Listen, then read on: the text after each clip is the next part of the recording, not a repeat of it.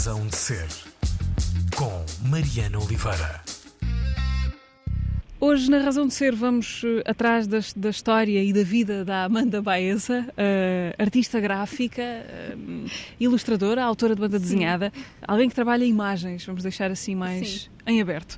Identidade repartida entre Portugal e o e Chile. Chile sim. Já vamos perceber de que forma. Uhum. Bem-vinda, Amanda. Obrigada. Muito obrigada pelo teres, convite. Obrigada por teres, eh, por teres aceitado o convite.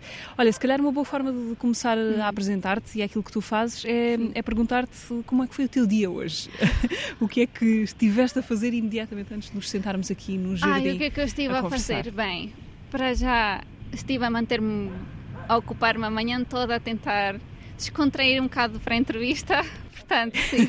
Não era preciso essa parte. É, mas é o que eu costumo, a minha rotina costuma ser levantar-me, comer, depois eu costumo sempre ver os e-mails, responder e depois é imaginemos agora estou num projeto de desenhar esboços, portanto agora estou nessa fase, preparar os esboços para depois mais tarde avançar com os finais. Costumo assim distribuir o meu dia. Uhum. É. Tens um, um, estúdio, um espaço teu que é o teu espaço de uhum. trabalho ou um espaço de viver e de trabalhar com pois, um bocado? no meu caso é misturado, como eu trabalho a partir de casa. Sim. Pronto, eu tenho a minha área na casa, a, minha, a nossa casa não é muito grande, então é, o meu espaço de trabalho está misturado também com o espaço de viver, não é? A sala. Tenho o meu cantinho e é ali que eu trabalho, sim. Como é que está organizada a tua vida em termos de. de uhum. És freelancer, sim. assim, trabalhas para vários. Uhum. Uh, fazes trabalhos para fora, tens o teu trabalho Exato. autoral. É desta maneira que, que o divides? É um bocado caótico, tenho que confessar Vamos que. lá, é... pôr ordem neste caos. sim, é, é caótico porque especialmente estes últimos anos, eu tenho estado sobretudo a trabalhar para revistas, jornais, eh, empresas fora, e então um, um fator que complica um bocado as coisas para mim é também o desfase é horário. Portanto, não é são Estás a trabalhar para fusos horários completamente diferentes. diferentes de cá. Então, muitas Sim. vezes isso não só altera o meu padrão de trabalho, como também altera um bocadinho o meu fuso horário. E é por isso que muitas vezes o meu trabalho costuma alongar-se bastante ao final do dia às vezes alterações ao final, o último momento é à meia-noite já me estão a mandar correções e precisam de urgência, portanto é, é, é caótico em, em, todos os sentidos. É, pronto. Mas é um equilíbrio que eu estou a tentar encontrar, ah, também porque a mim estes são trabalhos que também eu gosto de fazer, mas também que eu preciso fazer, não é? Sim. Porque aí vem o sustento. Contas para pagar, não é? é? Exatamente. Mas também tenho a parte de tem os meus próprios interesses, o meu trabalho próprio, histórias, imagens que eu gosto de trabalhar para mim, por mim. E então isso, estes últimos anos têm estado aí, tenho estado a tentar encontrar buraquinhos aqui e ali para tentar encaixar essa parte.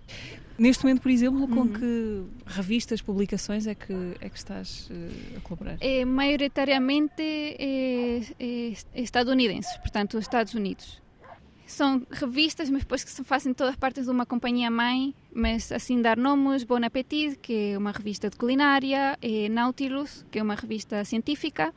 Também tive uma parceria recentemente com a Netflix.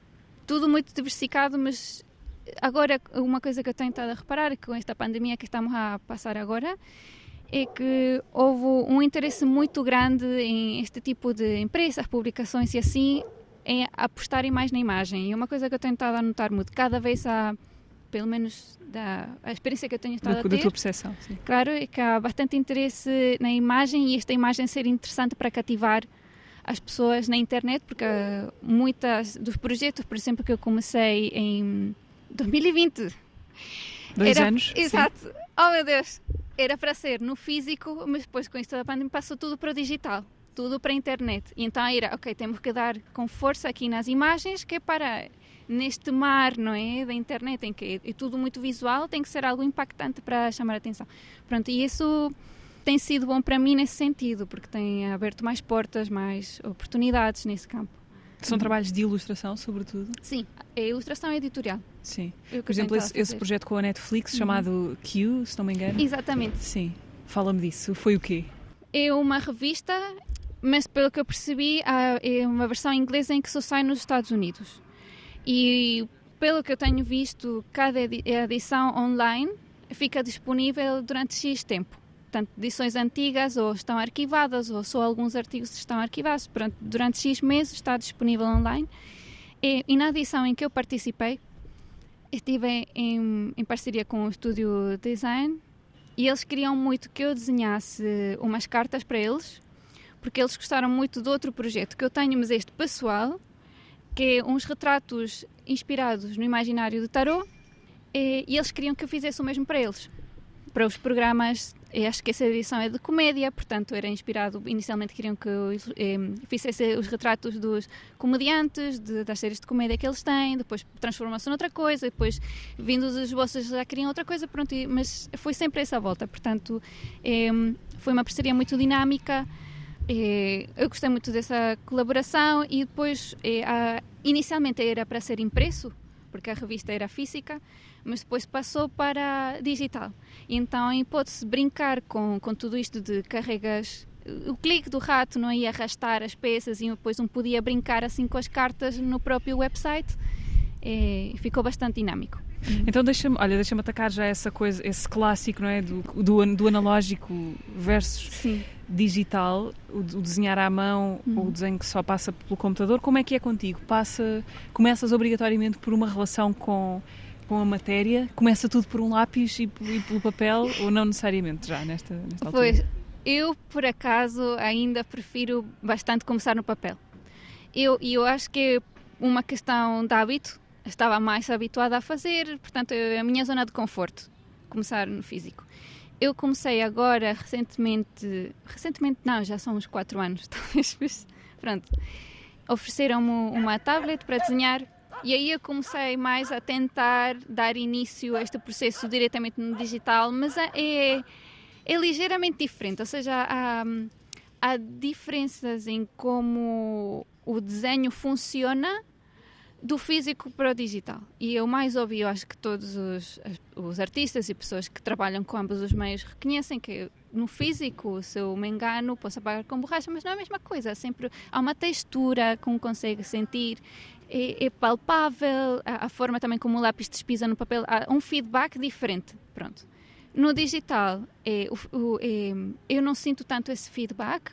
É como, eu senti que como se eu tivesse que reaprender a desenhar, ou seja, todos os, os, os truques que eu tinha no papel, eu tive que é, encontrar maneiras de transferi-los para o digital e depois o digital tem as vantagens de eu posso trabalhar com muitas camadas, umas por cima das outras, eu posso voltar atrás, voltar atrás eu posso eh, eu, emendar o passado. Jeito, e tem a vantagem também é muito mais rápido.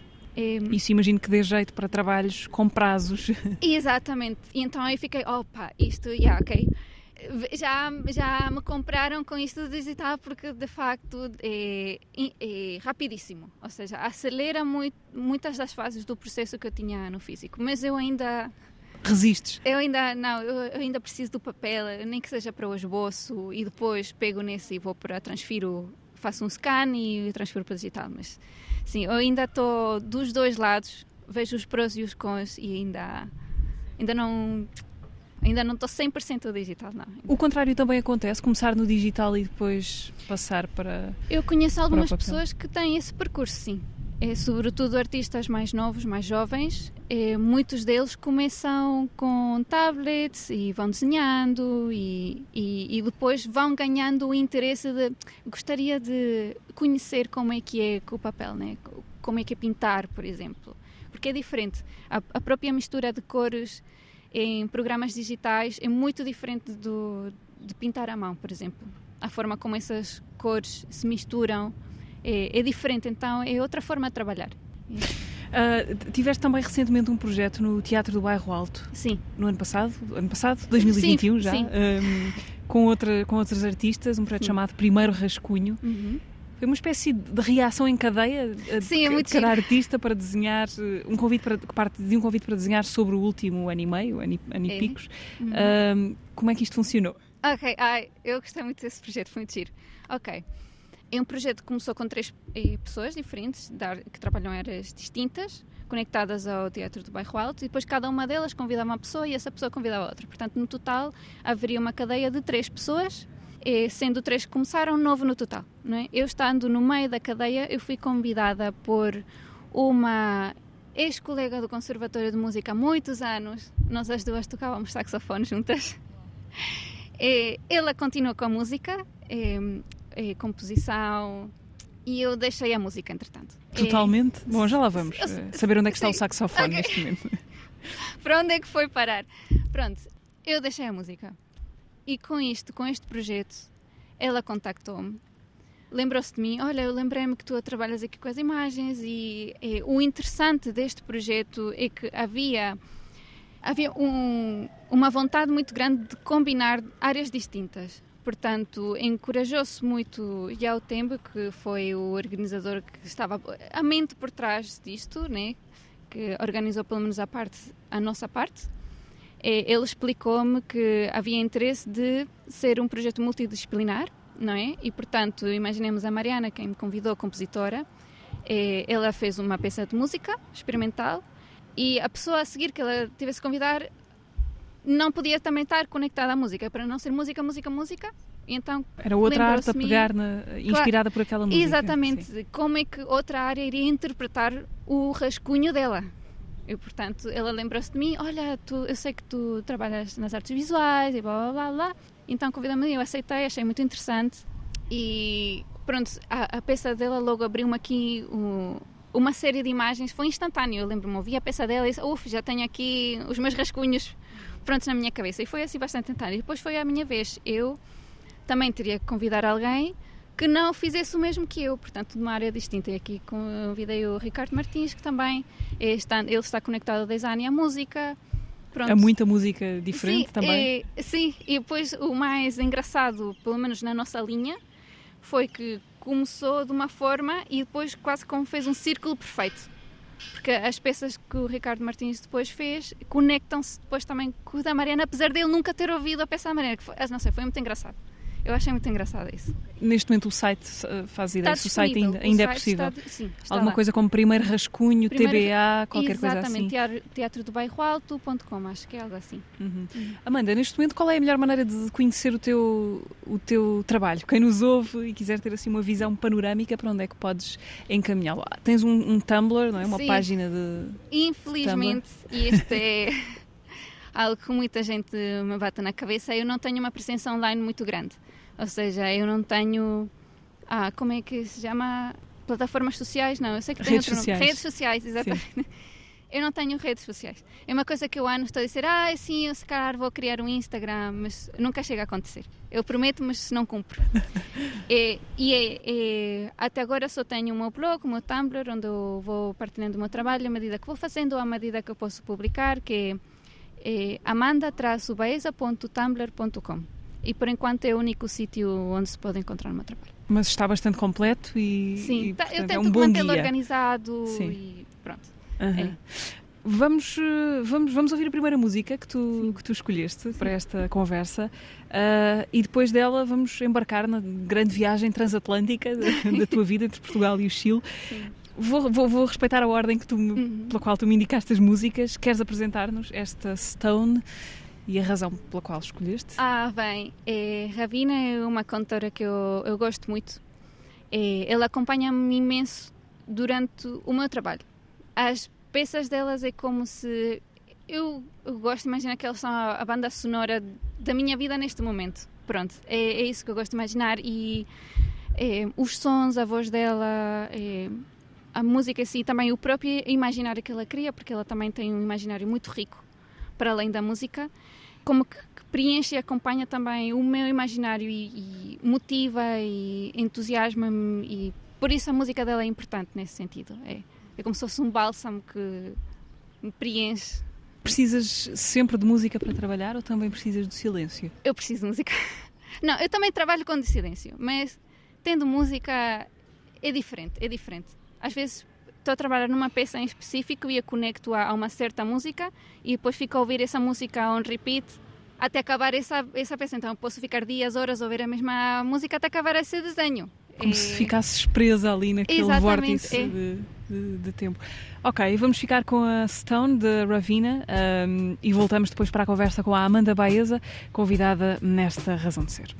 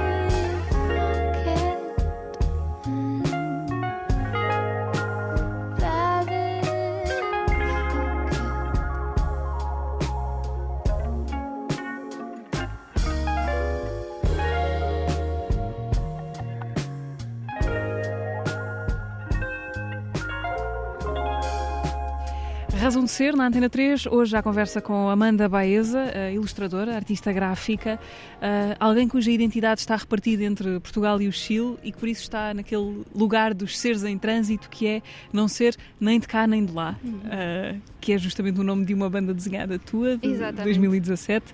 E eu vou aqui fazer de, perso- de, aquela, da personagem intrometida da tua história e- para te perguntar, eh, e a menina de, de onde é? Eh, explica lá eh, a história desta tua nacionalidade com IFAN. É verdade. Luso-chilena. Luso Eh, chilena, exatamente. porquê? Porque eh, eu comecei a identificar-me como luso chilena, ou seja, eu sempre fui um e os dois. Eu sempre fui os dois. Nasceste no Chile, não é? Eh, cresci no Chile, vinha del Mar e Valparaíso, e a minha família mudou-se para Portugal, eu ainda criança, bastante nova. Mas já foi numa idade em que eu, por exemplo, não, não sabia falar português quando cheguei cá, portanto foi toda uma aprendizagem de eh, idioma, costumes, né? Portugal é, é diferente também socialmente e tudo ao Chile, né? Chegaste com quantos anos? 10. Dez. Portanto, era bastante nova, mas, eh, pelo visto, foi assim uma etapa em que a minha flexibilidade para aprender novos idiomas eh, já não era tão flexível e então eu posso ser eh, portuguesa, né? Mas sempre que eu conheço alguém novo português, sempre a coisa que vem à boca primeiro é Ah, então, de onde é que és? Ou és portuguesa? E para mim, às vezes é frustrante e às vezes outras vezes é engraçado. Por isso, por exemplo, vou dar um exemplo. Às vezes, quando dava aulas, eu, a primeira aula é sempre a aula de apresentação, é, o, que- matérias é que vamos trabalhar, o que é que vai consistir este curso, blá, blá, blá, né? todo esse material, do que é que esta aula vai consistir. E eu dizia, chegava ao fim, dúvidas sobre a matéria. Levanta a mão. Ah, professora, de onde é que é? Eu digo, isso não é pergunta sobre a matéria. Pronto, ou seja, eu, foi, é sempre algo que eu tive que confrontar, uma realidade que eu sempre tive que confrontar, não é? E uma realidade que eu ainda hoje tenho que confrontar. E por isso, para mim dizer eu sou portuguesa, ponto, ou eu sou chilena, ponto, nunca foi fácil. Nunca é a resposta suficiente para quem te ouve, é? Quem Exatamente, nunca é suficiente. E o luso chilena foi um, um termo que parece bastante óbvio, mas que quando fui para a Colômbia, acho que foi em 2017, em, eu estive lá para um festival de banda desenhada durante em outubro, durante bastante tempo. Am, era, eu era apresentada assim, como uma artista. Eu fiquei, olha, eu, eu gosto, com, combina as duas isto. palavras, sim, combina as duas palavras muito bem, soa bem, né? Funciona bem, porque pronto, em Portugal eu nunca vou ser sempre 100% portuguesa, no Chile eu também não vou ser 100% chilena. É, combina, eu gosto. Pronto, explica, simplifica toda esta história. É, e ficou, pronto. Como é que é uh, Vinha del Mar e Valparaíso? Uma, uma zona costeira, não é? Exatamente. Encostada ao, Gostei à sim. zona do Pacífico. É, tem, coisa, tem coisas muito bonitas. Em termos de imagem, que eu acho que quando vou a algum lugar é a primeira coisa em que eu reparo, é, é o visual é, da zona. Eu sinto que peguei, retirei de lá, da minha experiência vivida lá, muitas coisas que eu acho que ainda me influenciam hoje como pessoa e também em termos como artista. Pronto. É a questão da cor, para mim é algo importantíssimo no, no meu trabalho, não apenas como questão estética, mas também como essência, ou seja, é, a, a cor traz muita coisa ao trabalho, traz também ahm, características que vão para além do superficial, do oh que bonito, que cor, né? vão para além disso. Portanto, tiveste uma infância com cores, com muitas cores. Sim, ou seja, que faz parte do entorno. Sim. E por outro lado, também é por questões, obviamente, eh, políticos, sociais, económicos, não é? No Chile há muitos contrastes sociais. Eu não diria que é a cidade mais bonita do mundo. Não é mais limpa, não é mais rica, apesar que nestes eh, anos mais recentes tem estado a virar muito ao turismo, portanto eh, há também esse contraste, não é? Mas há certas eh, características lá, apesar de haver, obviamente, influência europeia, normal, não é? De que não há cá, por exemplo. E então esse, essas diferenças, esses contrastes, às vezes é o que a mim me interessa, chama-me atenção, eh, dá-me vontade de capturar eh, no meu trabalho. Voltaste lá muitas vezes depois de teres saído com 10 anos? Até eu começar a fazer o meu dinheiro, não. Porque os voos são muito caros. Mas eu mantenho contacto, sim. A última vez que estive lá fui com os meus irmãos e foi antes da pandemia. E, a minha família às vezes vem cá visitar. A última vez que eles estiveram cá foi o final do ano passado. Novembro, dezembro, por aí. Eu agora as datas, pronto. Mas eh, nós mantemos algum contacto, também eh, faço parcerias com artistas e ilustradores chilenos por lá. Ainda tenho, escrevo cartas com uma amiga de infância de lá, portanto ainda há uma conexão bastante forte com o país. Sim. Co- Como é que lembras essa chegada a Portugal? Foi, foi tranquilo para ti? Foi Não, difícil deixar... Foi bastante chocante. Sim. ah, Chocante. Sim, foi, foi chocante em todo sentido. O sea, nós já tínhamos, o sea, eu já tenho lembranças, porque nós estávamos no Chile, mas lembro-me que quando foi a Expo cá, nós viemos cá passar uma semana ou duas, por causa da Expo, para ver a Expo. O sea, e depois fomos embora, depois voltamos para o Chile, né? Foi a primeira vez que vieste a Portugal, então que foi para a Expo que 98. tenho assim uma memória de Portugal. Eu lembro que fiquei, "Oh, uau, mas que país tão à frente é este? Incrível! eu lembro-me que fiquei, uau, isto é o futuro! Eu, eu, eu lembro-me que fiquei impressionadíssima com o país. Eu também devia ter. Eras muito pequenina, não é? Era muito pequenina, Sim. devia ter 9 anos, 8, 9, por aí. Sim, Eh, mas depois viemos mesmo a sério para ficar em 2000, 2001. Foi nos 2000. E, o sea, foi chocante. Ainda estava com esta uau, Portugal, meu Deus, que país tão evoluído, tão... Uau, tecnologia mais avançada, o sea, e eu estava... Os comboios são assim, o sea... Ah, havia havia coisas que são pequenas, porque são pequenas mudas, são pequenos diferenças, são diferenças pequeninas, mas que são perceptíveis para uma criança. E depois estava a parte que para mim foi mais difícil que foi de integração. Eh, portanto, até eu aprender a falar português ainda demorou um bocadinho. E, e é difícil quando, especialmente para uma criança, quando vai a outro país e está habituada a, a falar, a brincar, a rir com os colegas, não é? Chegar a um país em que essa interação já não é tão fácil, porque apesar do espanhol e português serem idiomas muito parecidos, não é? Não são o mesmo? Não como às são o vezes achamos mesmo. que sim, mas. E eh, há, há muitas palavras que são falsos amigos. É fácil haver sentimento, de sentimento, de, Desentendimentos. de, de perceber-se, Isso. né? E então eu não fui bem recebida pelas turmas em que eu andei. Pronto, e houve sempre essa separação, ou seja, houve sempre, eu sofri bastante eh, ataques eh, xenófobos, Nessa altura, na escola? Com, Sim, com na escola. É, bastante dramáticos, ou seja, e foram coisas que eu. Bullying, opa, bullying eu já desde nova sabia. Bullying é em todo lado. Não é? No Chile também, às vezes havia uma colega que era mais chata, puxava-me o cabelo, faziam bullying dizia que era feia. Pronto. Nem bullying, sempre houve bullying. Mas eh, quando vim para cá, atingiu níveis que eu não sabia que eram possíveis. E foi uma experiência de vida muito marcante para mim. Foi muito difícil para mim lidar com ele e eu até expressar a outros adultos o que é que eu estava a sentir e passar. Ou seja, eu também não percebi o que é que sabe, porque é que, as, porque é que de repente as crianças estão a ser tão cruéis.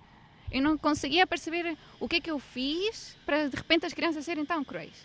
Coisas como o quê? Lembras-te do que é que, que acontecia? É, atirarem-me pedras, empurrarem-me das escadas abaixo, é, dizer, chamarem-me nomes de, pronto, é, xenófobos, é, coisas assim, não é? Esse tipo de comportamentos, eu obviamente agora como adulta também tenho outra, outros olhos sobre a experiência e uma coisa que eu tenho estado a sentir e até foi tema para um, um projeto meu, um trabalho meu, uma banda desenhada que acho que fiz em 2012 ou 2013, por aí, sobre esta temática mesmo, de que eh, muitas vezes eu sinto que as crianças simplesmente estão a refletir aquilo que eles veem em casa.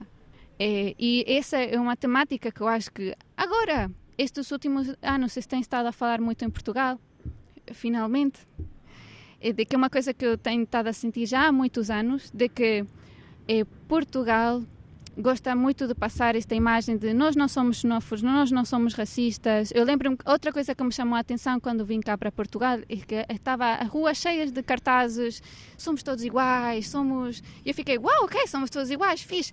Mas depois isso não se refletia na forma como a sociedade e as outras pessoas agiam. E então, nesse trabalho, eu exploro a questão de eh, estas questões existem, são reais, acontecem, eh, mas é tudo por trás de quatro paredes, não é? É tudo assim escondido. E as, e as crianças veem isto tudo. E elas depois expressam porque elas não têm as mesmas... eh, Filtros. os mesmos filtros que os adultos, não é? É, Um adulto não vai expressar uma ideia racista a qualquer pessoa. Primeiro tem que perceber, ok, esta pessoa pensa igual que eu, aí expresso. Por exemplo. Mas uma criança não tem esse filtro. A criança, o meu pai diz isto, e se ele o diz é porque, é porque tem razão, então eu vou expressar a qualquer pessoa que encontro. Pronto. E essa é uma dinâmica que eu achei interessante, por vezes exploro também no meu trabalho, e, e sim, deixa-me contente que hoje em dia cada vez se fala mais de- desta questão e também com mais abertura, também há mais resistência, mas eh, está-se a falar mais e isso deixa-me satisfeita. E depois atravessaste essa fase mais Uhum. eh, complicada para ti, pessoalmente, e a partir daí o caminho foi mais a direito ou nem por isso? Sim, mais a direito. É mais porque agora já estou habituada. já aceito e também já aceito com mais eh, leveza a questão.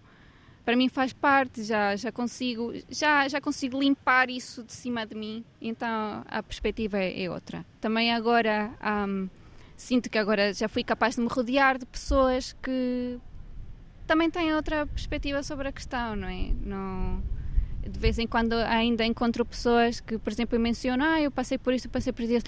Ah, sério? Não, isso não é possível. Que ainda tem essa. Mas acho que também tem a ver pessoas que não passem por essa experiência, às vezes é difícil perceberem que isso existe. Sim. Pronto. Ah, há bocadinho fiz referência ao Hum. Nem de cá nem de lá. Ahm, foi também uma, uma banda desenhada Sim. que tu fizeste sacando esses, alguns aspectos Sim. autobiográficos do Sim. teu percurso. Queres contar rapidamente a história Ai, do Nem sim, de sim, Lá? porque isso é uma daquelas situações em que eu fico parva a pensar como é que, que são tão, ou seja, para mim são tão estranhas que acabam por ser engraçadas. Que nessa banda desenhada eu basicamente conto uma situação que eu tive. Eu estava em casa e chamam-me ao telefone, eu atendo e era um engano. Era um engano. A interação normal teria sido: Ah, lá estou à procura da Joana. Eu: Ah, a Joana não vive cá. Ah, peço desculpa, foi engano. Clique e desliga, não é? Mas não. Continua o O telefonema. senhor continua dizendo: Ah, tá, se pois não é engano, tá, tá, tá. E o- mas o senhor, eu devo ter dito qualquer coisa de alguma forma que o senhor ficou: Espera lá. Você não me soa portuguesa. E aí, como, e aí foi. Continuou essa interação, género, engano, a conversa devia ter acabado aí. Devia, né? Não, por, porquê? Mas ele sentiu necessidade de dar a opinião dele. Ele, ele enganou-se, calhou, calhei eu, e ele sentiu necessidade de dizer a opinião dele sobre pessoas que vêm de fora. Eu fico, mas eu também sou portuguesa. É, é- é- esse- essas pequenas interações que parecem estranhíssimas, tão estranhas que acabam por ser quase um engraçadas de uma forma negra. É, é, é isso. E eu gosto de capturá-las, gosto de passá-las para desenho de uma forma também de documentar todas estas situações. Os teus impulsos para, para criar, porque, porque Uhum. desenhas e, e escreves também Uhum. as tuas histórias, vais buscá-los mais frequentemente aí, à vida, à biografia, às coisas que te acontecem, ah, ou também a outros mergulhos ficcionais mais eh, afastados da nossa realidade? Por exemplo, a ficção científica. Estás. Diz-te alguma coisa também? Não? Ai, bem, eu gosto muito dos imaginários que outros autores são capazes de criar. Adoro, adoro. Mas eu sinto que no meu trabalho eu vou muito à autobiografia. Eu vou muito a coisas que me acontecem ou coisas que eu sei que aconteceram a outras pessoas que estão à minha volta. Eu apoio-me muito nisso. Quem são, assim, as tuas referências mais eh, potentes no campo da imagem e da, e da ilustração? Ai, ok. Eh, eu consigo pensar nas imagens, portanto, me- eh, ou nos quadros, ou pinturas, ou esculturas, e, e a minha dificuldade é, como é tão diverso, eh, muitas vezes eu fico só obra, não autor, acontece muito. Influências assim maiores no meu trabalho, as maiores influências que eu poderia dizer, sim, de facto, isto marcou a forma como eu elaboro, construo, con eh, concretizo o meu trabalho é design gráfico, formas geométricas, cores fortes, simples.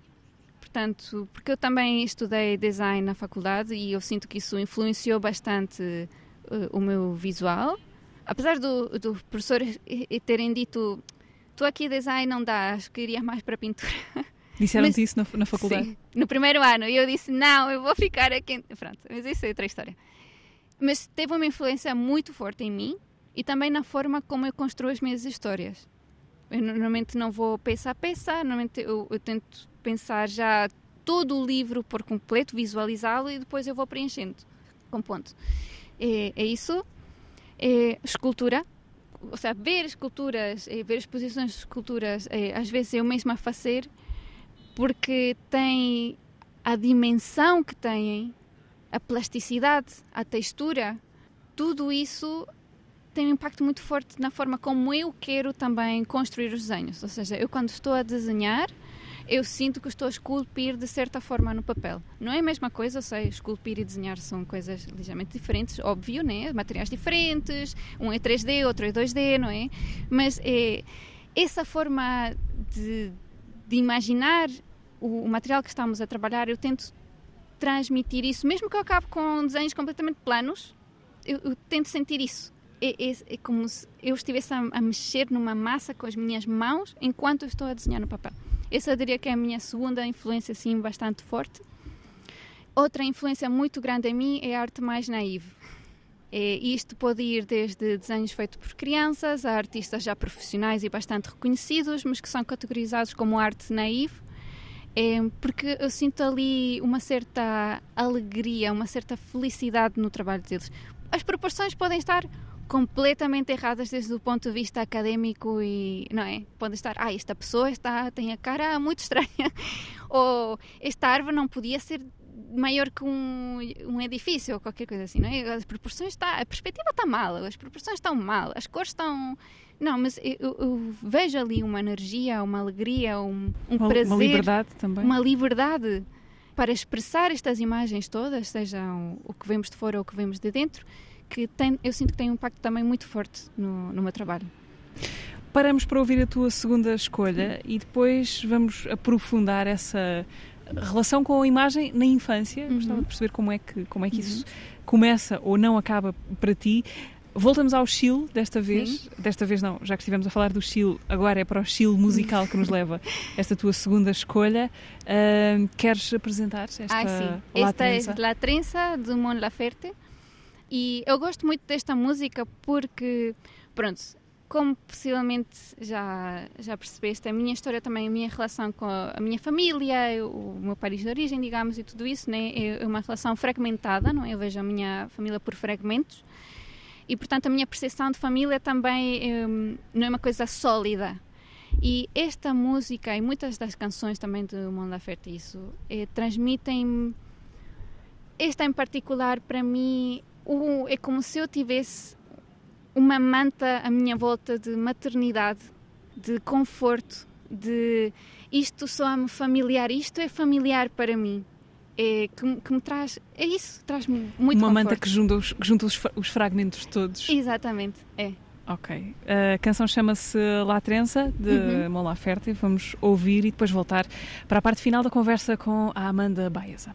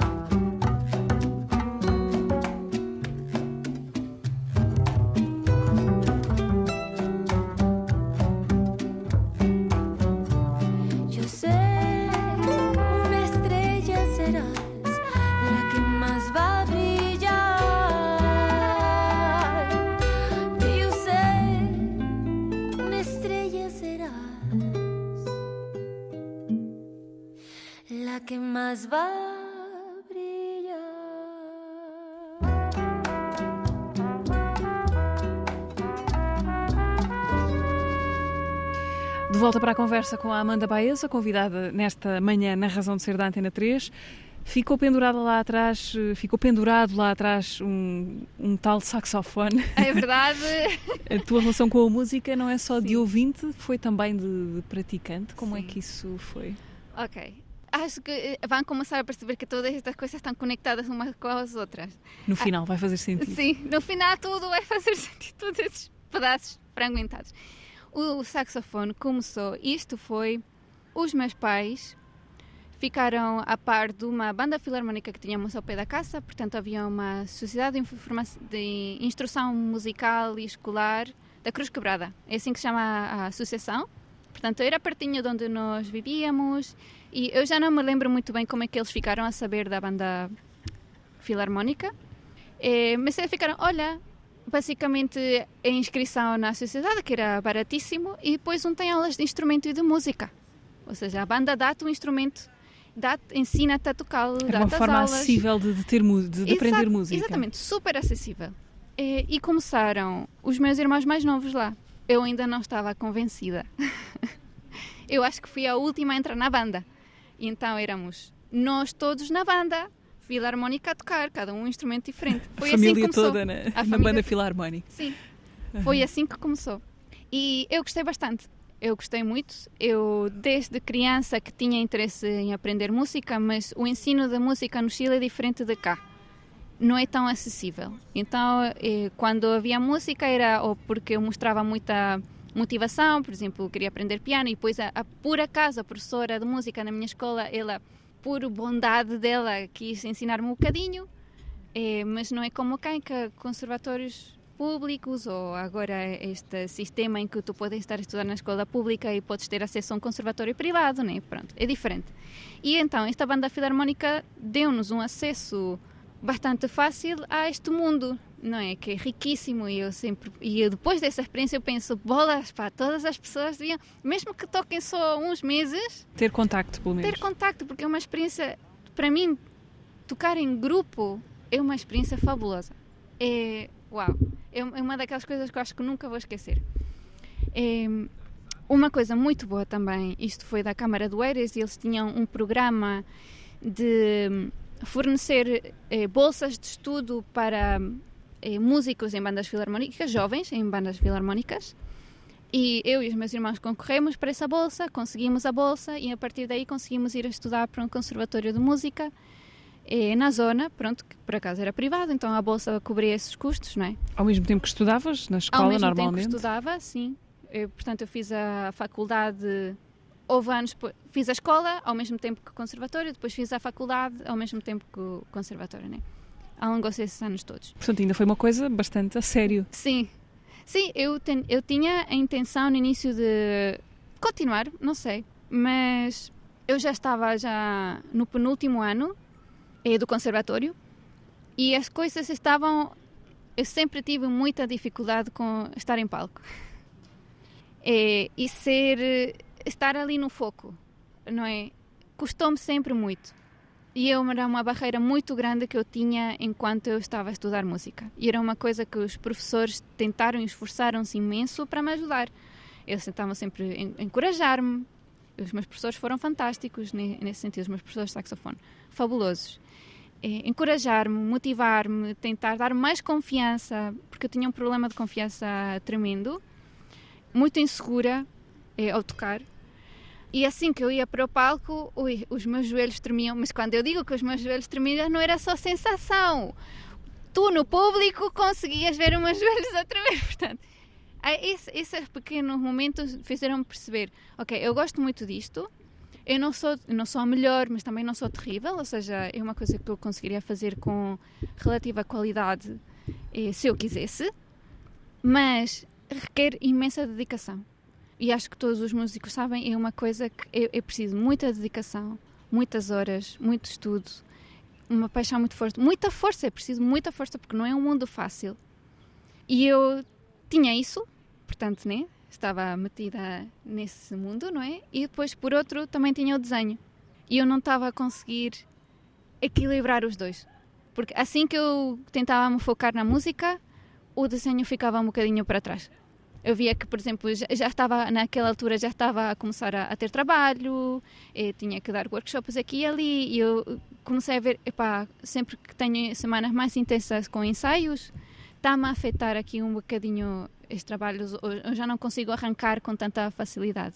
E quando me focava mais na- no desenho, des- deixava um bocado a música. Então eu vi, eu, eu sei que há pessoas que são capazes de trabalhar nos dois mundos muito bem, mas eu apercebi-me que eu não era capaz naquela altura e tive que fazer a escolha. E depois. A escolha foi óbvia. fui para o desenho. Eu disse, eu sinto-me mais à vontade, eu não estou aqui, não tenho que ir para um palco, Aham, pois, é não tenho que ir para um palco. Eu posso, eu posso fazer o meu trabalho e depois o meu trabalho é que fica à frente. Eu posso estar aqui escondida aqui atrás, ninguém conhece a minha cara, ninguém me conhece, não é? Se, se as pessoas criticam o meu trabalho, estão a criticar o meu trabalho e o meu trabalho lá vai ser criticado e eu fico sossegada na minha casa. Não tens não que é? estar ao lado dele, não é? Exato. Então, ou seja, essa distância para mim é muito mais confortável do que tenho que ir para a palco, todos me vão ver, todos vão ouvir. Ou seja, é imediato, é no momento. É, é uma pressão muito maior para mim. Pronto, então por isso é que a escolha foi fácil nesse sentido. Não foi fácil porque eu chorei imenso. Despedir-me dos professores, dos colegas, dizer: olhem, pessoal, desculpem, mas eu. Essa parte não foi fácil. E o saxofone, para onde é que ele foi? Ele voltou para a banda. Ok. voltou para a banda, porque era Para começar outra história de relação claro, com, com, outra música. pessoa. Já foi para outra pessoa. Nunca Pronto. mais tocaste então, desde essa, desde, desde essa Saxofone, não. Saxofone não. Eu agora só tenho um teclado em casa e vou lá para descontrair, não é com intenção de. Para brincar É. um bocadinho. Falávamos há bocadinho eh, de. de Dizia-te que, que gostava de, de voltar nesta Uhum. parte final aos inícios da tua relação com o desenho e com a imagem. É curioso porque normalmente quando falamos de uma, de uma profissão artística ou não, hum, a pergunta é sempre quando é que isso começou. No caso do desenho, é um bocadinho ao contrário, porque todas as crianças desenham Uhum. até que deixam de desenhar. Exato. Uh, portanto, a pergunta será mais: porquê é que não deixaste de desenhar? Porquê é que consegues perceber qual é que foi essa relação tão forte com, Pois com as é. imagens? É uma boa relação. Eu acho que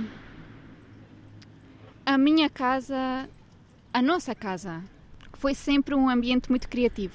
No sentido de o meu pai é artista plástico e a minha mãe é bailarina.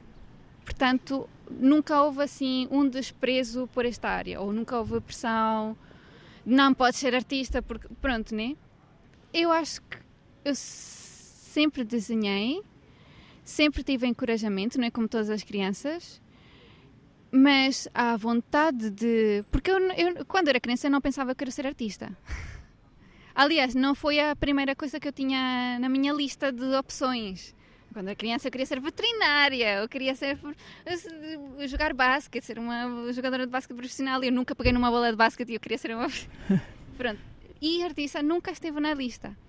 Eu só comecei a, a pensar nisso, se calhar, mais a sério.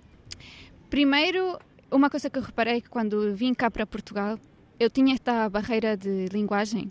Eu estava rodeada por pessoas que não queriam ter contacto comigo.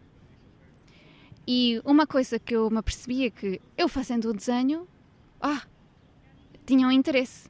Já queriam saber. Ai, agora faz-me também um para mim. Ai, também quero um desenho. Ai, dese- ai, olha que giro. E eu percebi que, a- através do desenho, eu conseguia chamar ah, as pessoas, comunicar com as pessoas de alguma forma. Ok, eu não consigo falar contigo como deve ser, mas olha o meu desenho, olha o meu desenho. E as pessoas tinham interesse no, no desenho. E eu fiquei, ok, isto tem. Fiquei logo ali, o desenho Tem esta força. tem esta força, não é só uma coisa que todos fazem para brincar, de facto o desenho tem uma certa força, né? Que consigo unir pessoas que se calhar têm umas reticentes em relação a te aproximar a ti, né? Depois, eh, já mais velha, quando já tinha que estava no secundário, né, tinha que escolher uma área, eu inicialmente pensei, ah, se calhar vou para ciências. Porque pensei, opa, calhar uma área, porque eu estava mais a pensar na questão prática, né? O... Como é que eu vou, vou viver de quê? Exatamente. conta- contas outra vez. Exato. Mas, eh, curiosamente, eu não era uma estudante terrível, portanto, ciências, ok, eu acho que conseguiria, não era a melhor pessoa. Matemática, infelizmente, desculpem eu estar a manter o estereotipo dos artistas que não são bons a matemática, mas os meus professores, à minha volta, estavam a desencorajar isso. Eles estavam a desencorajar-me a ir a Diziam: Epá, Amanda, eu não sei, eu acho que tu devias ir para a arte.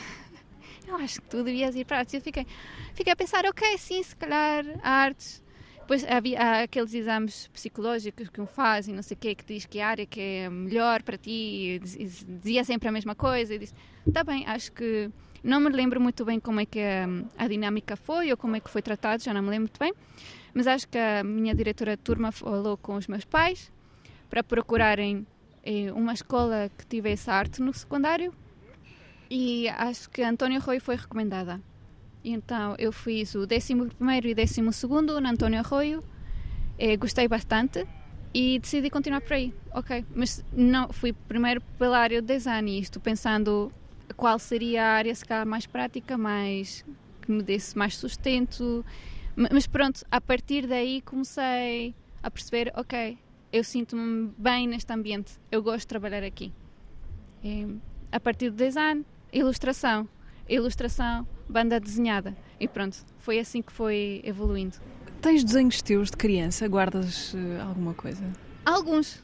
Tenho, não muitos, porque eu tenho o mau hábito de mandar tudo fora. Não és uh, muito pegada às coisas que, que Não. Não. Pronto. É, tenho alguns, os meus favoritos. E acho que os meus pais devem ter mais outros. Mas, mas sei que existem desenhos de criança por aí, meus.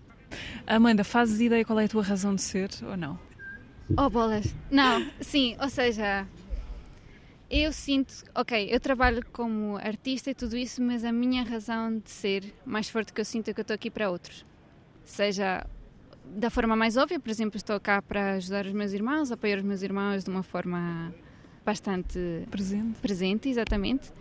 Como também sinto que as minhas capacidades, o meu modo de ser, eh, também está cá para ajudar outras pessoas de outra forma, como por exemplo, eu não só trabalho como ilustradora, como também participo e organizo muitos projetos eh, de cariz humanitário. Eh, isto, o, os que foram mais importantes para mim é uma colaboração que tenho estado a fazer com editoras na Letónia, Estónia, Itália, em que organizam eh, workshops, por exemplo, de desenho e banda desenhada, tanto para por exemplo, houve um ano que foi para focado em refugiados na altura, ou para youth workers que trabalham com refugiados ou comunidades com mais dificuldades, não é? Para proporcionar-lhes ferramentas de enriquecimento, no fundo é isso. Porque uma coisa que se tem percebido, e acho que muitas pessoas reparam, é que o desenho pode ser muito terapêutico.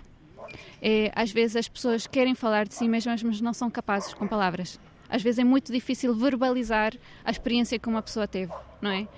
E o desenho proporciona é, uma forma de comunicar, de expressar tudo isso com menos pressão.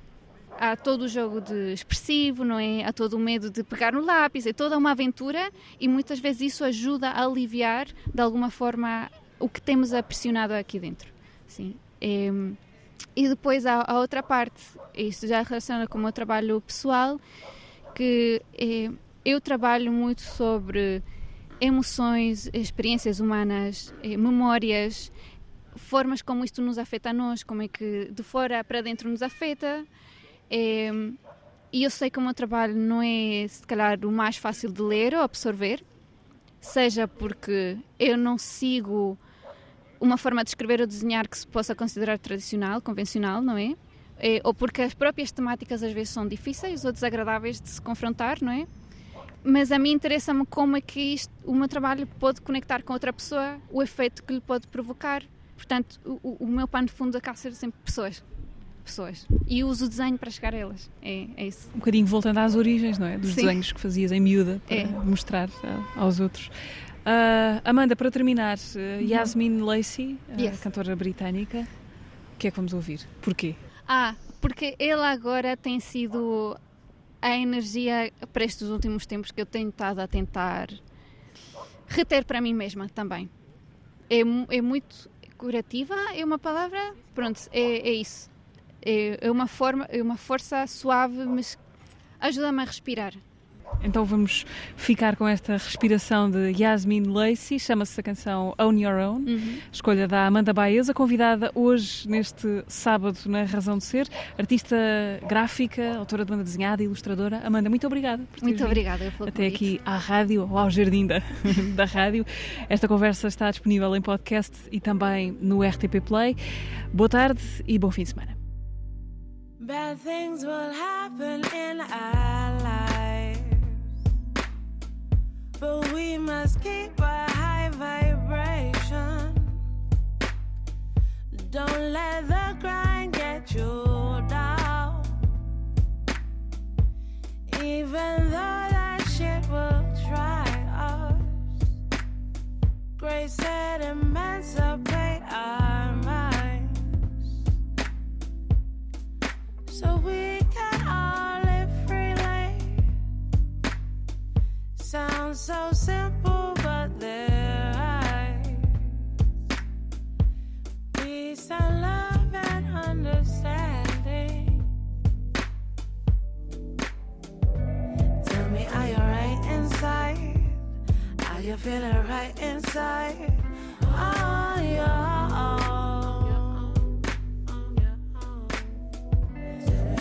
are you right inside? Are you feeling right inside?